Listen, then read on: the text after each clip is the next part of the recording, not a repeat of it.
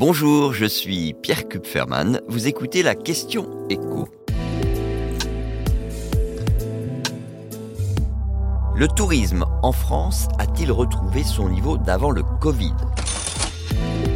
Chiffres viennent de tomber. Les touristes étrangers ont dépensé près de 58 milliards d'euros en 2022. Un chiffre en légère hausse par rapport à 2019. On peut donc dire qu'on a désormais effacé la crise Covid. Et on peut aussi dire merci à nos principaux voisins, puisque c'est grâce à eux si les professionnels du tourisme n'ont pas eu besoin de faire le gros dos une troisième année consécutive. Merci donc aux Belges qui ont apporté la plus grosse manne l'année dernière, suivis par les Allemands, les Britanniques et les Suisses. Les Américains n'arrivent qu'en cinquième position. Il faut aussi souligner que ce retour à meilleure fortune s'est fait sans la clientèle asiatique puisque une bonne partie de l'année, les restrictions sanitaires ne leur permettaient tout simplement pas de se déplacer. Donc, la manne chinoise et la manne japonaise sont restées très en deçà de leur niveau de 2019.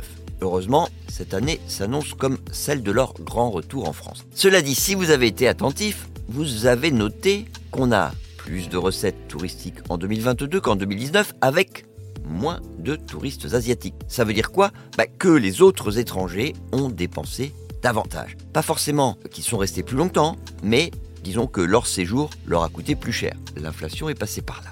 Donc, la France devrait faire encore mieux cette année avec le grand retour des Asiatiques. Cela dit, est-ce que ce sera suffisant pour rattraper son retard? Par rapport aux autres poids lourds du tourisme Parce que vous vous souvenez que les touristes étrangers qui ont séjourné dans l'Hexagone en 2022 avaient dépensé 58 milliards d'euros. Eh bien, aux États-Unis, c'est quasiment 100 milliards de plus. En Espagne, on est désormais très au-dessus de 2009 à 87 milliards d'euros. Et les Italiens font mieux que les Français avec un total de 77 milliards d'euros. En fait, le problème de la France, on le connaît, c'est toujours le même. Elle attire beaucoup de touristes étrangers, mais leur séjour reste trop court.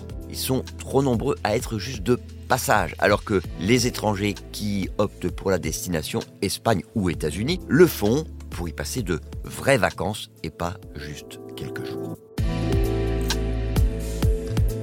Vous venez d'écouter la question écho, le podcast quotidien pour répondre à toutes les questions que vous vous posez sur l'actualité économique. Abonnez-vous sur votre plateforme préférée pour ne rien manquer et pourquoi pas nous laisser une note ou un commentaire. À bientôt!